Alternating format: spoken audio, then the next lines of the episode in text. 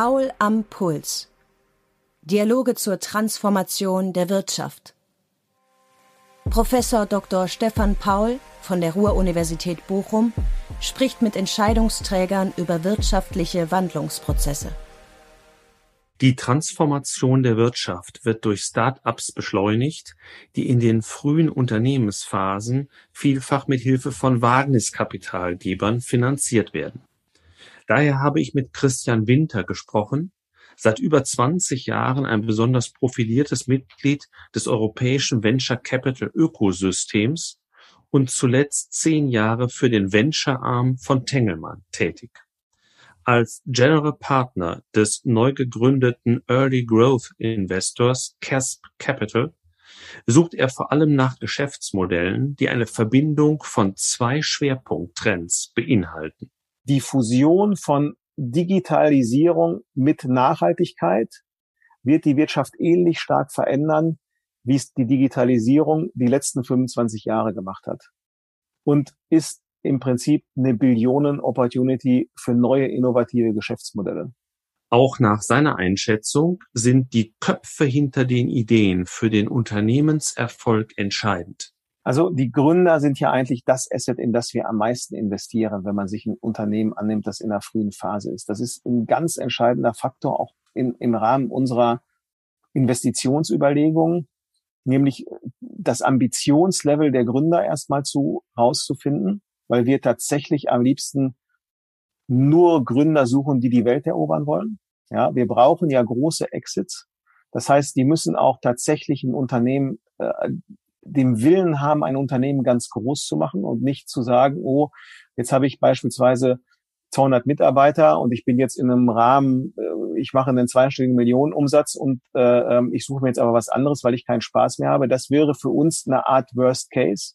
Beim derzeit trendigen Corporate Venture Capital werden seiner Meinung nach viele Fehler gemacht und Chancen verschenkt.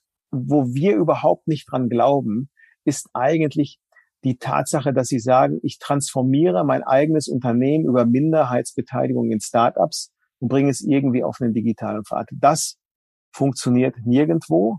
Ja, äh, ähm, und äh, das ist auch, das ist auch genau die falsche Strategie. Ich glaube, es ist auch ein Riesenfehler, den Corporates machen, sehr nah am eigenen Spielfeld zu suchen. Äh, und da geht es dann immer um Wissenstransfer. Aber die richtig smarten Gründer, die werden nie im Leben in der frühen Phase eine Beteiligung zulassen von demjenigen, den sie eigentlich disruptieren wollen. Ja, also viel blöder kann man eigentlich nicht sein. Und deshalb ist ein Corporate per se eigentlich adverse Selektion, wenn er ein Geschäftsfeld nah investiert. Und ich würde mir eigentlich auch wünschen, dass Corporates eigentlich auch den Mut haben, wirklich auch für sich selbst in disruptive neue Themen zu investieren.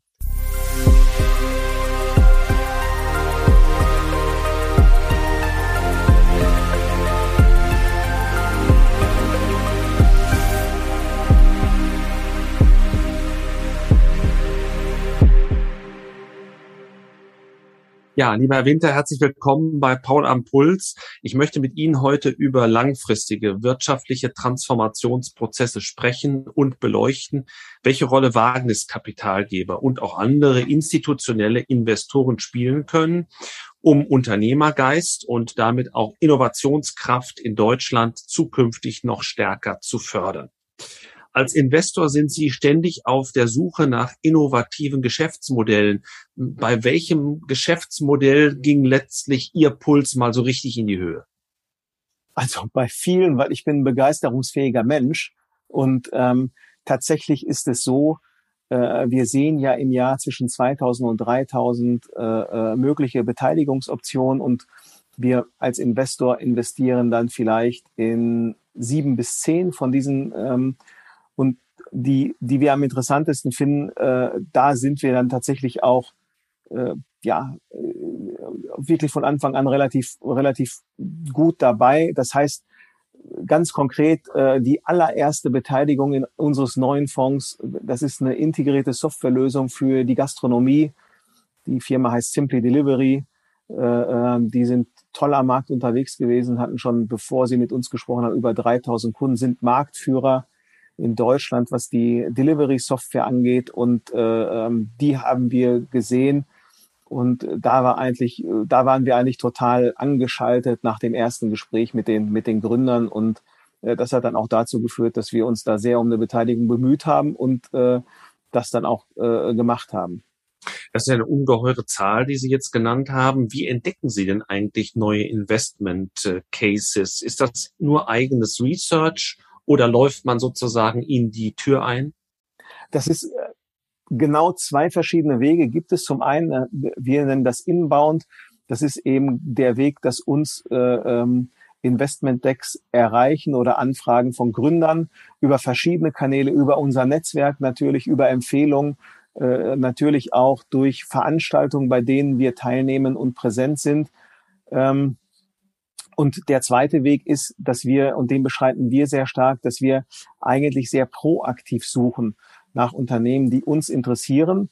Und um äh, Ihnen das ein bisschen zu erklären, wir arbeiten ein bisschen äh, äh, anders vielleicht als andere. Wir bilden für uns sogenannte Investmenthypothesen heraus.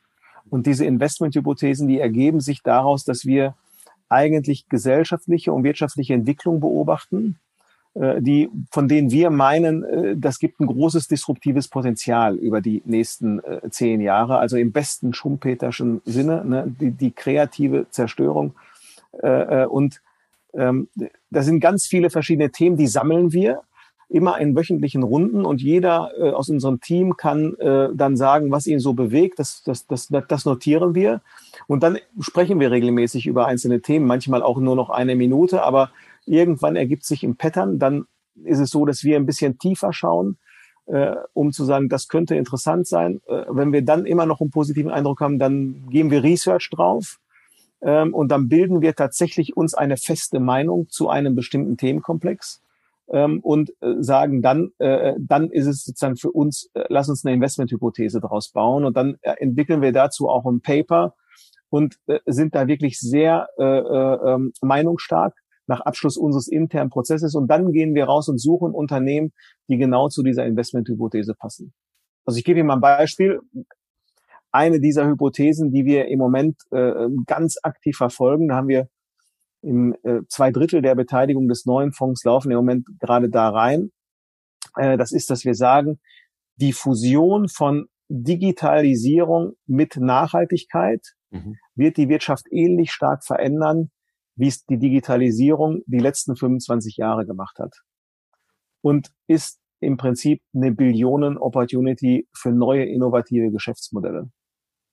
Äh, das sind ja die beiden Schlagworte, die auch bei uns im Podcast am häufigsten fallen, die Sie gerade erwähnt haben. Digitalisierung einerseits, Nachhaltigkeit andererseits. Können Sie ein Beispiel geben, wie man die Brücke zwischen den beiden bauen kann?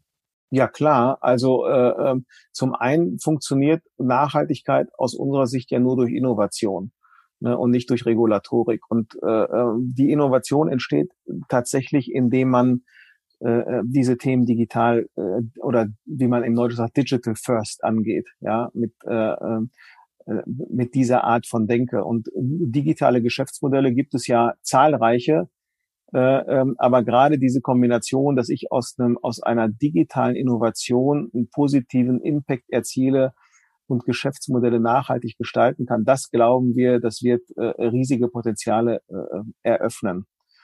und hier ähm, gibt es verschiedene Möglichkeiten. Ne? Es wird eine vollkommen, also sie, wir glauben, das Thema Nachhaltigkeit wird für Unternehmen zum einen ein Bewertungsthema sein, ja, also auch mhm. für börsennotierte Unternehmen. Das wird auch ein Refinanzierungsthema sein für diese Unternehmen, aber nicht alles. Das betrifft eigentlich die Beziehung zu sämtlichen Stakeholdern, die sie rund um ein Unternehmen herum haben. Und das Interessante ist, wenn Sie dann auf Lieferketten beispielsweise schauen, das hört nicht an der eigenen Unternehmensgrenze auf, sondern äh, das zieht sich äh, äh, weit über ihre eigenen, über, eigene, über ihren eigenen Unternehmenshorizont hinaus, so dass vollkommen neue äh, Prozessketten entstehen, äh, ähm, vollkommen neue Steuerungsmechanismen entstehen müssen. Und da versuchen wir äh, anhand, ich sag mal, dieses riesigen komplexen Gebildes äh, äh ein paar interessante, innovative Unternehmen zu finden, die sich in der Wertschöpfungskette dort entsprechend gut positionieren. Glauben Sie, dass äh, auch insbesondere in der Politik schon diese Zusammenhänge von Digitalisierung und Nachhaltigkeit erkannt sind? Ähm, meines Erachtens wird das meistens ganz getrennt diskutiert und viel zu wenig zusammen. Und wenn ich, ähm, wenn ich Sie richtig interpretiere, dann ist eigentlich auch das, was wir an Fortschritt in der Nachhaltigkeit brauchen, ohne Digitalisierung überhaupt nicht zu schaffen. Genau das glauben wir. Genau das ist auch äh, äh, unsere und der Kern unserer These. Und ich glaube, man muss tatsächlich schauen, oftmals werden ja politische Diskussionen zum Teil auch ideologisch, würde ich jetzt mal sagen, äh, initiiert, zum Beispiel was das ganze Thema Mobilität angeht. Ja, ähm, ähm, äh, ist auch so ein Thema, äh, das, das könnten wir viel besser lösen, wenn wir tatsächlich mal die Möglichkeiten, die Digitalisierung bietet, dann auch nutzen.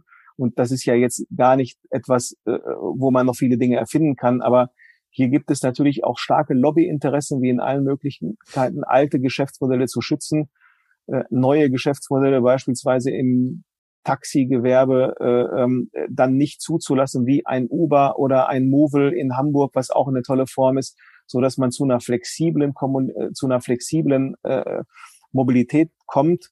Und ähm, äh, da, da muss man immer schauen. Das, das ist oftmals ein, ein Prozess, der ist nicht immer hundertprozentig äh, zum Nutzen der Leute gedacht. Mhm. Jetzt nochmal zurückkommend vielleicht auf die äh, Präsentationen, die Sie erreichen, beziehungsweise an denen Sie teilnehmen. Vielleicht ein bisschen naiv gefragt, aber ähm, muss man sich diese Präsentationen der Gründer oder derjenigen, die dann äh, ihre Investition haben möchten, tatsächlich so vorstellen wie in der Höhle der Löwen? die Höhle der Löwen ist ein tolles Bild, um damit Leute, die nichts mit unserem Geschäft zu tun haben, verstehen, was ich mache. Meine Mutter zum Beispiel.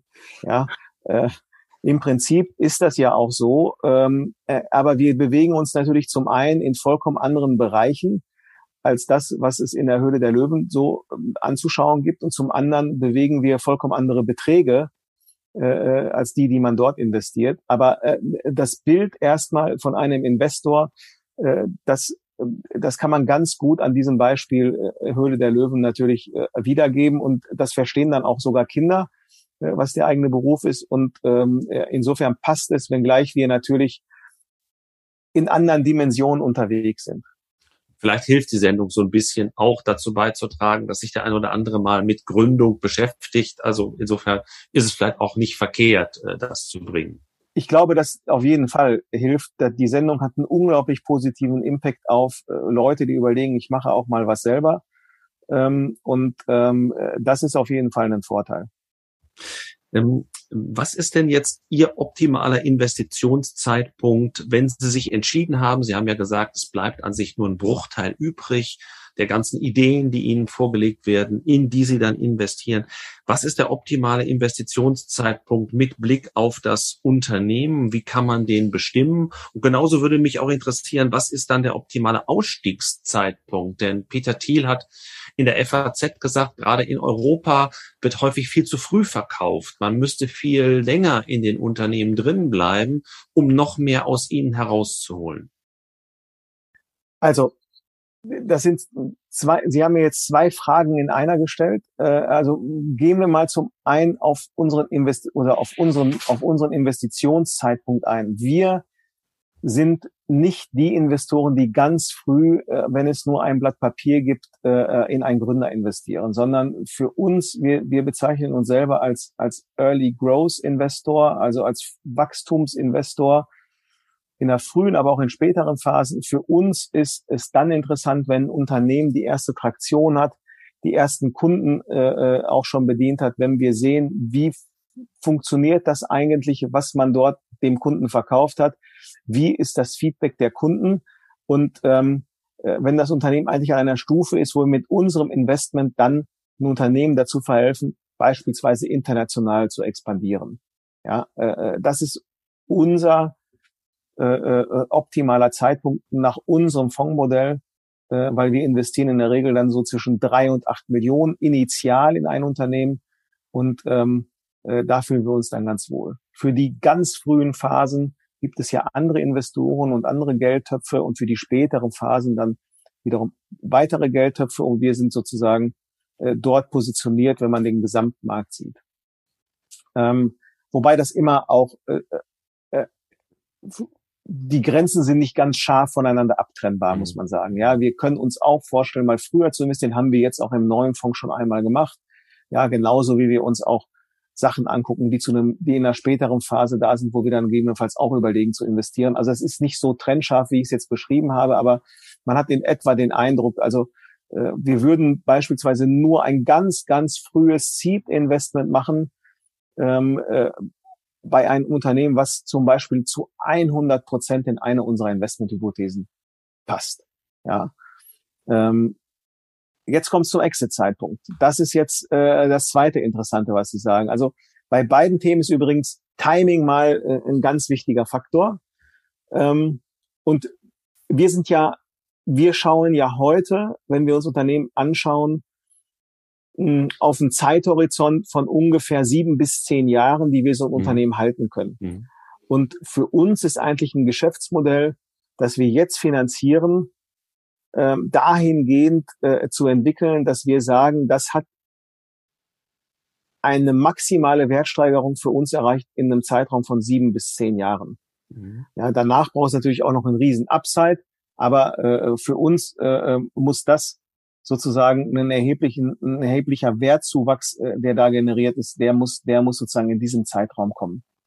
Ähm, wenn wir also beispielsweise so Themen sehen, äh, wo wir uns als Investoren nicht vorstellen können, dass wir mit einem zeitlichen Horizont von zehn Jahren ein Thema wirklich zum Wachsen bringen können, so dass es eine erhebliche Wertsteigerung hat, würden wir wahrscheinlich eher sagen, äh, wir machen so ein Investment nicht. Mhm. Das heißt, äh, dass äh, die, die Renditen auch, die Sie anstreben, müssen in diesem Zeitraum erzielbar sein. Wenn sich jetzt im Laufe der Zeit herausstellt, das ist nicht möglich, was sind Strategiealternativen? Also die, wir müssen, und das ist sozusagen die, ja, ich sage mal, Erwartung an die gesamte Venture Capital Branche. Das bedeutet, wir müssen einen IAA erzielen, der deutlich über 20 Prozent PA liegt. Und wenn man es in absoluten Beträgen sieht, müssen wir ungefähr dreimal äh, das Fondsvolumen zurückspielen. Das ist die Erwartung, die Investoren, unsere Investoren in unserem Fonds an uns haben und die die Investoren auch in allen anderen Fonds äh, tatsächlich haben. Also ungefähr ein 3x, so wie wir das nennen, auf das Fondsvolumen. Und die IAA muss sich deutlich über 20 Prozent bewegen. Und gibt es Investoren, wenn sie aussteigen, die diese Beteiligung übernehmen und sich dann doch zutrauen, diese Renditen zu realisieren? Also ähm, Sie meinen, wenn die bei uns nicht laufen? Also das ist, ähm, wir haben, unser Geschäftsmodell funktioniert ja wie folgt. Ähm, wir benötigen auf jeden Fall einen sogenannten Fund Returner. Das ist eine Beteiligung aus dem Gesamtportfolio, mit der wir alleine den ganzen Fonds mindestens einmal zurückzahlen können. Hm. Ja, wir sind, also es, wir, pla wir planen für uns so ungefähr 25 bis 30 Beteiligungen in dem Fund. Und davon brauche ich diesen einen Fund Returner, der mir erstmal das gesamte Fondsvolumen zurückzahlt. Dann verdienen wir noch weiter Geld äh, mit drei bis vier weiteren Beteiligungen. Ja. Und dann haben wir noch mal so zehn Beteiligungen, die sind Mittel. Äh, die müssen Sie äh, dann tatsächlich zu in eine vernünftige Struktur bringen und äh, vernünftig äh, äh, vernünftig äh, ähm, entwickeln. Aber das sind keine Fund-Returner und auch nicht die, die ihnen die hohen Renditen bringen. Und 15 von den 30 Beteiligungen sind für uns eigentlich eine Totalabschrift. Ja, das ist mhm. einfach das Modell, das wir haben. Und das heißt, äh, äh um Ihre Frage dann zu beantworten, ähm, äh, äh, die Unternehmen, von denen wir uns eigentlich trennen, weil sie Underperformer sind, da investieren wir sehr viel Zeit rein. Aber das kann durchaus sein, äh, dass das nicht die klassischen Ziele sind von anderen Growth-Investoren, weil wir nach fünf oder sechs Jahren eben auch dort kein signifikantes Upside generieren konnten. Hm. Ebenso wie in die Geschäftsidee investiert man auch in die Köpfe dahinter. Wie wichtig sind die Persönlichkeiten der Gründer, mit denen Sie zusammenarbeiten? Was zeichnet die besonders aus? Also die Gründer sind ja eigentlich das Asset, in das wir am meisten investieren, wenn man sich ein Unternehmen annimmt, das in der frühen Phase ist. Das ist ein ganz entscheidender Faktor auch in, im Rahmen unserer Investitionsüberlegungen, nämlich das Ambitionslevel der Gründer erstmal zu rauszufinden, weil wir tatsächlich am liebsten nur Gründer suchen, die die Welt erobern wollen. Ja, wir brauchen ja große Exits. Das heißt, die müssen auch tatsächlich ein Unternehmen, äh, dem Willen haben, ein Unternehmen ganz groß zu machen und nicht zu sagen, oh, jetzt habe ich beispielsweise 200 Mitarbeiter und ich bin jetzt in einem Rahmen, äh, ich mache einen zweistelligen Millionenumsatz und äh, ähm, ich suche mir jetzt aber was anderes, weil ich keinen Spaß mehr habe. Das wäre für uns eine Art Worst Case. Mm, ähm, und das andere ist natürlich, dass wir schauen, passt der Gründer auch zum Markt, äh, äh, passt nicht nur das Produkt, was der entwickelt zum Markt, sondern passt der Gründer auch in den Markt hinein. Aber das Allerwichtigste ist dieser Ambitionslevel, den wir versuchen, äh, da wirklich, da investieren wir auch sehr viel Zeit, um das rauszufinden, ob der Gründer auch die Ambition hat, ein Unternehmen wirklich groß zu machen. Ne? Unsere Erfahrung ist tatsächlich, ähm, Unternehmen, wo wir den Gründer ich sag mal, so in der Mitte der Reise ausgewechselt haben. Das ist nicht oft vorgekommen, aber ein paar Mal. Die sind nach unserer Erfahrung eigentlich ähm, äh, ähm, im Verlustgeschäft. Ja, über alle, über die letzten zwölf Jahre betrachtet kann ich Ihnen das so sagen. Und die Unternehmen, die erfolgreichsten Unternehmen in unserem Portfolio äh, ähm, der letzten zwölf Jahre, das sind die, wo die Gründer vom Tag eins bis heute auch nach Börsengängen oder auch nach Exits die Unternehmen weiter steuern. Man könnte sich also auch Cases vorstellen, wo Sie sagen, an sich eine tolle Geschäftsidee, aber mit der falschen Person behaftet und da würden Sie nicht reingehen. Das weiß man manchmal nicht vorher, aber genau dann würden wir sagen, äh, wenn wir uns da 100%ig sicher sind, dass es der Fall ist, dann würden wir da nicht reingehen, ja. Mhm. Äh, jetzt kennen wir Beispiele aus dem Silicon Valley, wo Startups sehr schnell sehr, sehr hohe Bewertungen erzielen können, höher auch als vielleicht vergleichbar in Europa oder in Deutschland. Womit hängt das zusammen? Gibt es da andere Bewertungsmethoden oder so ein bisschen flapsig formuliert, sitzt das Geld bei den Investoren in USA lockerer? Wie würden Sie das einschätzen? Äh, der Markt ist weiterentwickelt. Also das, der amerikanische Venture-Markt ist 30 Jahre voraus dem, was wir hier in Europa haben. Und ähm, es steht eine erheblich höhere Summe äh, zur Verfügung jährlich für äh, Venture Capital Investments in allen Phasen, ähm, insbesondere auch in ganz frühen Phasen. Ähm, und sie haben natürlich dort äh, einen homogenen Binnenmarkt von 360 Millionen Menschen und die größte Volkswirtschaft der Welt, die sie relativ einfach beackern können äh, mit einer Sprache äh, äh, mit wenig Komplexität. Wenn Sie auf Europa schauen, sind wir tatsächlich, wir haben zwar einen Binnenmarkt, aber wir sind tatsächlich äh, viele kleine Länder mit vielen einzelnen Jurisdiktionen, mit unterschiedlichen Währungen, mit unterschiedlichen Steuertarifen und, und, und, und, und, was es sehr komplex macht. Das schreckt auch viele Investoren ab. Aber, und das muss ich sagen, Europa holt ja enorm auf gerade ähm, was genau das angeht. Also allein in diesem Jahr werden, glaube ich, Exits so im Gesamtvolumen von über 50 Milliarden Euro erwartet, die VC finanziert sind. Also bisher sind es schon über 600 Transaktionen. Da sind ein paar Leuchttürme dabei. Ähm, äh, also da holen wir auf. Die letzten Jahre äh, sind da enorm äh, positiv. Aber wir sind natürlich immer noch hinter den USA zurück. Und ähm, äh, ähm, äh, das ist einfach gegeben durch das, durch das, durch das Ökosystem, was sich einfach mit 30 Jahren Vorsprung entwickeln konnte. Äh, und aber ich bin einer, ich, Europa ist auf dem richtigen Pfad, muss man sagen. Auch Deutschland, vor allen Dingen Deutschland. Ich glaube, wir sind hier in Deutschland im Moment so in der führenden Rolle, auch was Bewertung, Bewertungsfinanzierungsrunden und auch Exits angeht. Ähm, und äh, also das ist eine sehr gute Entwicklung. Mhm. Äh, es gibt ein paar Gegenbeispiele auch, wo Tech-Unternehmen nicht zuletzt auch durch deutsche Unternehmen finanziert wurden. Beispielsweise UiPath ist so ein Beispiel. Die beschäftigen sich mit Robotik und mit Prozessautomation äh, von einem Berliner VC-Investor entdeckt und gefördert. Aber die weiteren Finanzierungsrunden wurden dann von US-amerikanischen Investoren getragen. Und nach der letzten Förderrunde wird das Unternehmen auch mit 35 Milliarden Euro, äh, Dollar äh, in diesem Fall bewertet. Ähm, vielleicht vor dem Hintergrund schon nochmal gefragt, wo sind noch die Defizite im europäischen und deutschen VC-Ökosystem? Das ist sicherlich nicht nur das Volumen, das bewegt wird, sondern da wird es auch noch andere Gründe geben. Ja, das ist in erster Linie eine Sache der Finanzierungsmöglichkeiten, die Sie auf der europäischen Seite der Landkarte haben.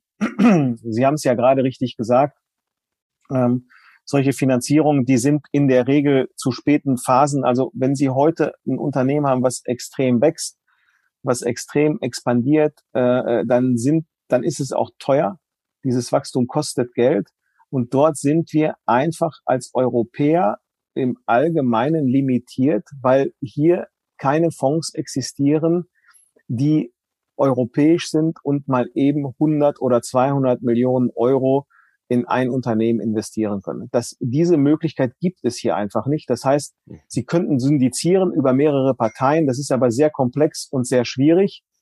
Aber tatsächlich ist das erstmal das Problem, dass in Europa nicht derartige Mittel zur Verfügung stehen.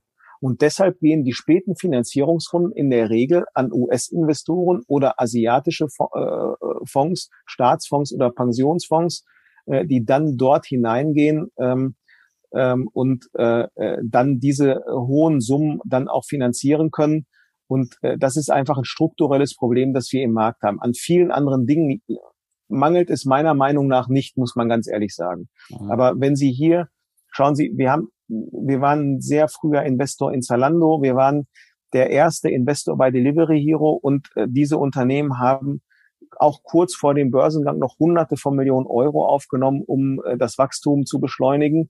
Und das ist dann einfach mit europäischem Geld alleine nicht möglich. Mhm. Jetzt äh, war zu lesen, dass auch immer mehr sehr renommierte Private Equity Häuser in den VC-Bereich gehen, KKA zum Beispiel, Permira, Apex, könnte man noch andere nennen. Äh, ist das nicht eine Konkurrenz auch für ähm, Fonds und ähm, Investoren ihrer Größenordnung, dass ähm, die ganz Großen sozusagen immer mehr auch in ihr Segment hineinkommen? Also ich habe ja ganz vorhin beschrieben, dass wir ja unser Segment VC ja nochmal deutlich unterteilen. Also in dem Stadium, in dem wir uns bewegen, sehe ich die noch nicht als äh, ähm, ein Marktplayer. Die, die tauchen eigentlich in den Gesprächen, die wir führen mit Startups nicht auf. Ähm, zu einem späteren, äh, in späteren Phasen ist das tatsächlich im Growth-Bereich der Fall. Da haben Sie, äh, da haben Sie recht. Äh, diese Beobachtung sehen wir auch. Das ist eigentlich ein positives Zeichen für die Entwicklung des Ökosystems, mhm. weil die würden ja keinen VC-Fonds auflegen oder äh, sich damit beschäftigen, wenn sie nicht die Nachfrage von ihren Investoren wiederum haben. Und das sind die großen Pensionsfonds und die riesigen Asset Manager, äh, die dort auch Gelder anlegen. Und das ist, ist für die im Prinzip eine Abrundung ihres Produktportfolios. Aber natürlich in den späten Phasen dann spricht ja nichts dagegen, dass auch ein großer Private Equity Fund vorbörslich äh, ähm, dann in ein Unternehmen einsteigt, was mit einigen Milliarden bewertet ist. Ähm, wir finden ja grundsätzlich, dass Venture das bessere Private Equity ist, ja, weil wir natürlich direkt in den digitalen äh, Disruptor äh, investieren, äh, während ja der klassische äh, PE, der kauft einen Incumbent äh, und versucht ihn dann zu digitalisieren. Da holt er schnell die low-hanging fruits und dann wird er wieder gedreht. Wir kümmern uns eigentlich direkt um den digitalen Herausforderer von diesen Incumbents und glauben daher, dass unsere Strategie langfristig auch die richtige ist. Gibt es Konkurrenz, ähm, vielleicht von der Ecke her nochmal gefragt, äh, insofern, weil immer mehr Corporates auch in den VC-Bereich gehen, um sich sozusagen Investitionen zu kaufen oder an der Investitionshotline angeschlossen zu sein? Das unterliegt einem gewissen Trend. Also Venture ist ja eine ganz langfristige Sache. Bei uns bekommen die Rückflüsse ganz, ganz spät, also irgendwo im Jahr sieben, dass sie was merken. Äh, und vorher haben sie eigentlich nur äh, Kapitalabrufe und sie sehen Abschreibungen ja, ähm, bei den Unternehmen, die verloren gehen. Und da muss man ganz klar schauen, wenn Sie einen klassischen Corporate nehmen, wie ein DAX-Konzern beispielsweise, da ist oft der zeitliche Horizont der. Manager gar nicht so stark ausgeprägt auf sieben Jahre, weil die durchschnittliche Verweildauer von einem DAX-Vorstand ist, glaube ich, irgendwie so um zwei noch was Jahre. äh, habe ich mal statistisch gelesen. Für Familienunternehmen sieht es da schon anders aus. Mhm. Ähm, das kann sehr interessant sein. Allerdings hat sich die Landschaft natürlich auch deutlich geändert in den letzten Jahren. Ich will damit sagen, ähm, und ich habe das ja, ich, ich habe das jetzt selber die letzten 20 Jahre verfolgt. Also was, wo wir überhaupt nicht dran glauben, ist eigentlich die Tatsache, dass sie sagen, ich transformiere mein eigenes Unternehmen über Minderheitsbeteiligung in Startups und bringe es irgendwie auf einen digitalen Pfad. Das funktioniert nirgendwo, ja, äh, ähm, und äh, das ist auch, das ist auch genau die falsche Strategie. Das Zweite ist, äh, ähm, Sie müssen einen ganz rationalen Ansatz daran haben. Und dass wir 2009 angefangen haben, wir kommen ja aus einem Corporate-Umfeld äh, und haben uns jetzt äh, äh, unabhängig aufgestellt, ist es so, dass wir von Tag eins an für uns gesagt haben, wir wollen Geld verdienen im marktüblichen Rahmen. Wir wollen nicht die eigene Operations transformieren. Und, und das ist das Wichtige, wir investieren nicht in unternehmensnahe digitale Geschäftsfelder. Ich glaube, es ist auch ein Riesenfehler, den Corporates machen, sehr nah am eigenen Spielfeld zu suchen Mhm. Ähm, äh, und da geht es dann immer um Wissenstransfer. Aber die richtig smarten Gründer, äh, die werden nie im Leben in der frühen Phase äh, eine Beteiligung zulassen von demjenigen, den sie eigentlich disruptieren wollen. Ja, also viel blöder kann man eigentlich nicht sein. Und deshalb ist ein Corporate per se eigentlich adverse Selektion, wenn er geschäftsfeldnah investiert. Und ich würde mir eigentlich auch wünschen, dass Corporates eigentlich auch den Mut haben, wirklich auch für sich selbst in disruptive neue Themen zu investieren.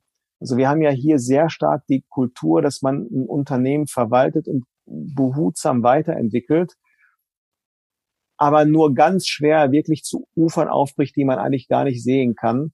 Und ich glaube, Venture ist für sowas genau das richtige Vehikel, nämlich mal Themen zu platzieren, die wirklich eine neuartige, äh, neuartige äh, ähm, dem Geschäft langfristig einen völlig neuen Twist geben. Wie es beispielsweise damals äh, Mannesmann gemacht hat, als sie eine Mobilfunklizenz erworben haben. Ja, also es ist für mich das beste Beispiel. D2, ja legendär, dann vom Vodafone gekauft.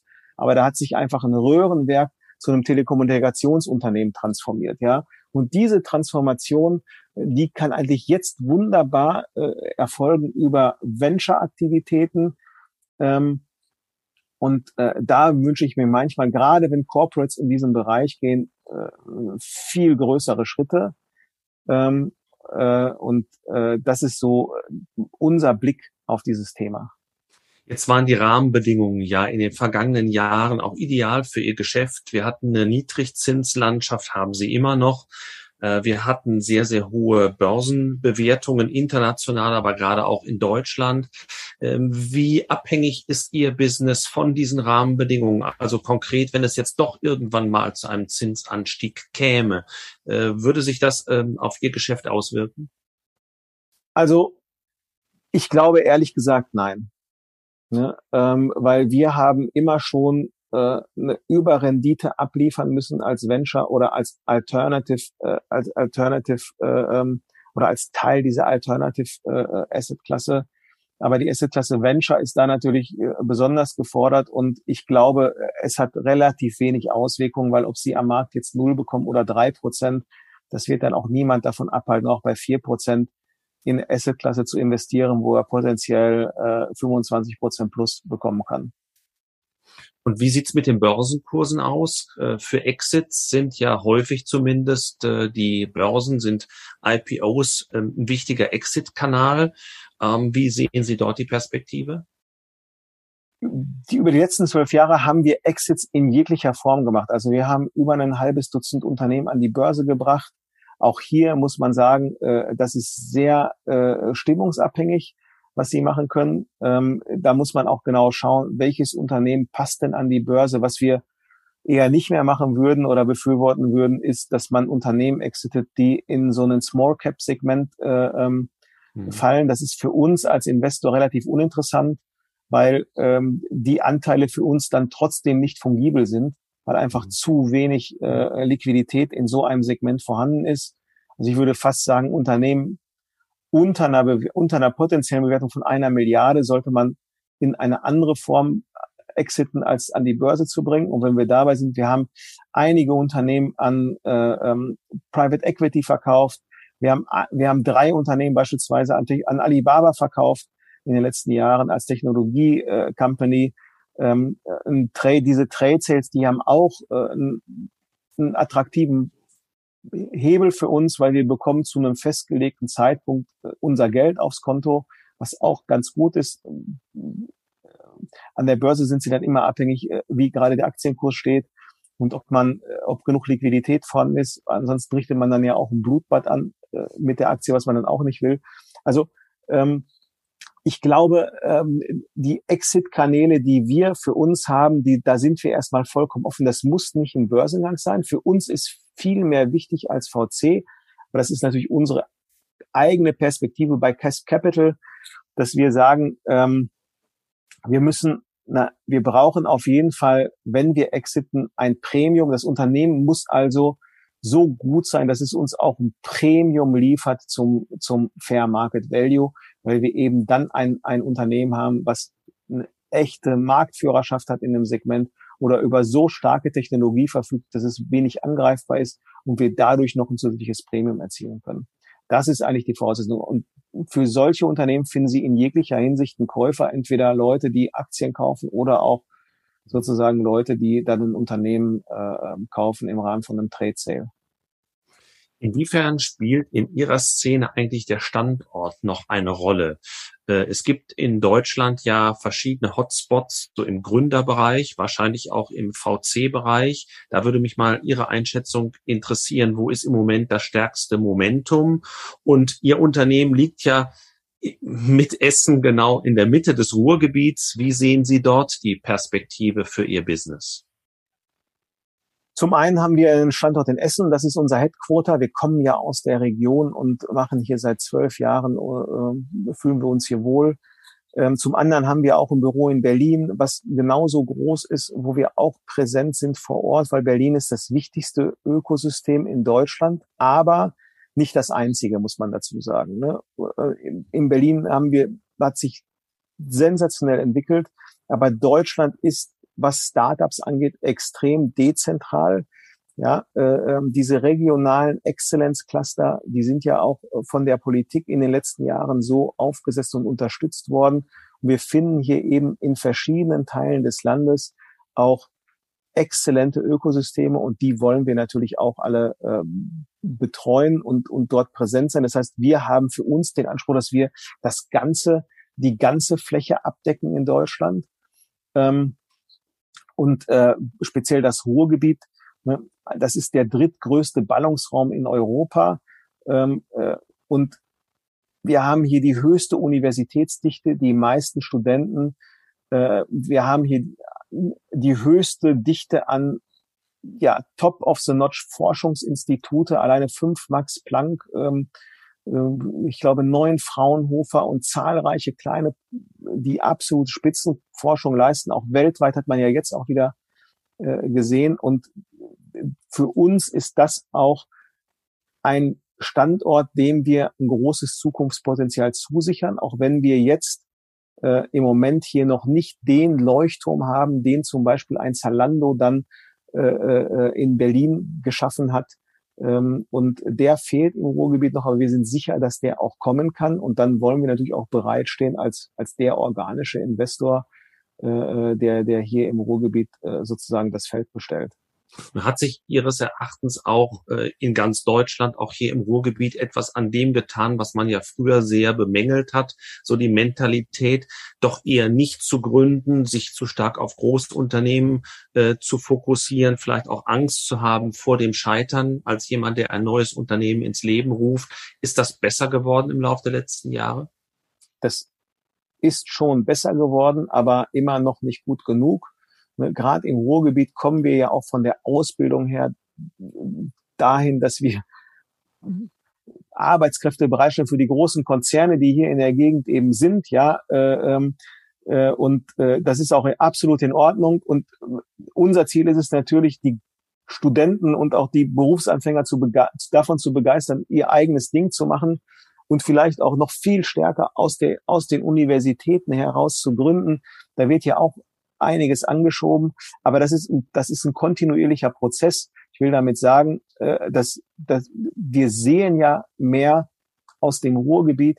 Wir sehen auch interessantere Projekte. Ähm, das verbessert sich also, aber äh, das ist ein Prozess, da könnte noch viel mehr gehen. Ähm, wenn man sich mal im Vergleich dazu anschaut, was an äh, Output in Form von Gründung aus so Universitäten wie Stanford rauskommt, äh, äh da können wir uns noch ganz stark verbessern. Und wir als Cass Capital wollen das eigentlich auch fördern. Und deshalb sind wir auch hier in der Region unterwegs und äh, äh ermutigen auch die Gründer in der frühen Phase, ihre Ideen auszugründen, auch wenn es kleinere Sachen sind oder Nischen. Äh, äh, äh, aber da kann, da kann man noch viel mehr machen und äh, da sehen wir auch ein großes Potenzial auf die nächsten, ja, ich würde mal sagen, drei Fondsgenerationen mindestens. Da käme ich noch zu einigen persönlichen Fragen. Äh, Sie sind bereits, Sie haben es erwähnt, über 20 Jahre im VC Kosmos tätig. Was waren Ihre Beweggründe, diesen Weg zu gehen? Ja, ich wollte immer schon Unternehmer sein. Ähm, und ähm, äh, das war eigentlich der Beweggrund, warum ich selber gegründet habe 1998, äh, äh, nämlich auch einen, einen, einen Start-up im, im Internet, und äh, äh, das war immer, das war immer mein Bestreben, äh, für mich selber verantwortlich zu sein und nicht an äh, Dritte zu berichten, sondern mein eigenes, äh, meine eigene Firma zu, meine eigene Firma zu gründen und meine eigenen, meine eigenen Projekte umzusetzen. Und dadurch bin ich äh, selber Gründer geworden und dann auch Unternehmer. Und so bin ich dann auch äh, sozusagen in die Rolle später des Investors geraten. Und für Sie äh, haben Sie jetzt ja so eine Mittelposition gefunden. Sie sind ähm, Unternehmer natürlich noch der eigenen Unternehmung der Fondsgesellschaft, aber betreuen eben auch Unternehmer. Aber wäre es für Sie nicht auch reizvoll gewesen, sozusagen operativer Unternehmer beispielsweise mit einer Internet-Company äh, zu bleiben? Also das hat ja mit, mit unserer Company nicht so gut geklappt damals. Deshalb haben wir 2002 äh, äh, unser eigenes Unternehmen dann auch verkauft. Und äh, dann äh, war ich wieder Angestellter, weil ich brauchte dann auch einen, einen neuen Job und ich hatte ehrlich gesagt auch äh, äh, nichts überbehalten, ja, sondern noch einen Verlust äh, gemacht, einen kleinen, äh, so dass ich eigentlich dann wieder bei Null angefangen habe und dann bin ich in ein Angestelltenverhältnis gekommen. Naja, und dann bleibt man dann eben auch eine Weile hängen.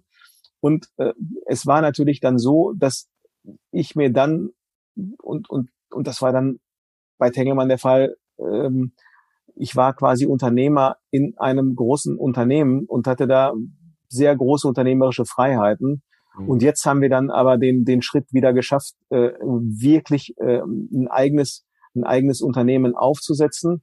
Und hinzu kommt natürlich, äh, ja, die, die Rolle, die ich jetzt habe, ich kann dir gar keine bessere Rolle vorstellen, weil ich jeden Tag mit neuen Menschen zusammentreffe, die mir neue Geschäftsideen vorstellen, was ich total spannend finde. Und ähm, wir natürlich versuchen, mit unserer, mit unserer wirklich großen Erfahrung, die meine Kollegen und ich dann haben, bei den Unternehmen, bei denen wir uns beteiligen, auch das Unternehmen mit, gemeinsam mit den Gründern als Paringspartner dann weiterzuentwickeln und auf neue Level zu heben.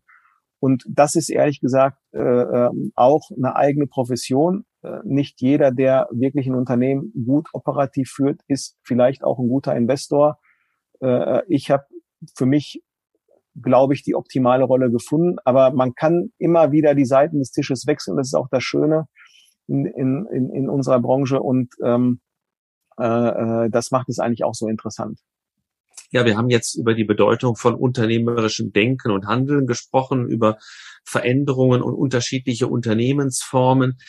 Ähm, junge Leute stellen sich auch die Frage, was muss ich mitbringen, um im Berufsleben der Zukunft bestehen zu können? Haben Sie ein paar Anhaltspunkte dafür?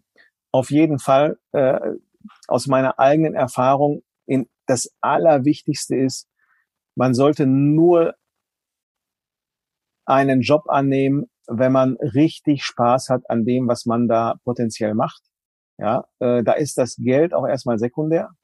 Ja, also der Spaß an der Arbeit, weil man investiert sehr viel Lebenszeit äh, äh, ähm, und der Spaß an der Arbeit, der sollte absolut im Vordergrund stehen. Das bedeutet im Umkehrschluss, wenn es blöd ist, weil man weiß es ja oft nicht vorher, ja, äh, dann sollte man sehr schnell auch die Konsequenzen daraus ziehen und sich äh, tatsächlich nach was anderem umsehen, Man kann sich ja vertun, das ist, äh, das ist nicht das Thema. Und dann sollte man auch das zweitwichtigste, den Mut haben, Gelegenheiten zu nutzen, um sozusagen auch jobmäßig seinen Horizont zu erweitern. Also durchaus den Mut haben, aus einem Corporate heraus in ein Startup zu gehen, auch wenn es nicht sicher ist, ob das äh, äh, fünf Jahre lang durchfinanziert ist, sage ich mal. Äh, aber den Mut zu haben, wenn das interessant ist, das Geschäftsmodell und wenn meine äh, Rolle dort interessant ist, wo man unternehmerisch was bewegen kann, äh, dann muss dann sollten die jungen Leute auf jeden Fall den Mut haben, das auch auszuprobieren und nicht sozusagen in ihrem Raster in ihrem Raster äh, zu stecken. Ne? Weil Karriere kann man eh nur zu 30 Prozent planen ähm, und, ähm, ähm, und deshalb muss man diese Gelegenheit nutzen. Letzte Frage, das ist eigentlich die Bitte um eine Satzergänzung, die immer am Schluss steht. Wenn ein Satz beginnt mit Transformation, unserem äh, großen Thema, Transformation und dann kommt ein Gedankenstrich, wie würden Sie ergänzen? Transformation und immer an die Menschen denken. Dann, lieber Herr Winter, ganz herzlichen Dank, dass wir heute Ihren Puls fühlen durften. Man hat ganz viel von Ihrer Begeisterungsfähigkeit für unternehmerisches Tun gespürt. Und ich denke, mit diesem Gespür und dem Näschen für die nächste gute Geschäftsidee äh, steht auch Ihrem eigenen Erfolg nichts im Weg. Dem wünsche ich Ihnen herzlich und bedanke mich nochmal für unser Gespräch. Herzlichen Dank. Vielen Dank, Herr Professor Paul. Bis zum nächsten Mal. Danke.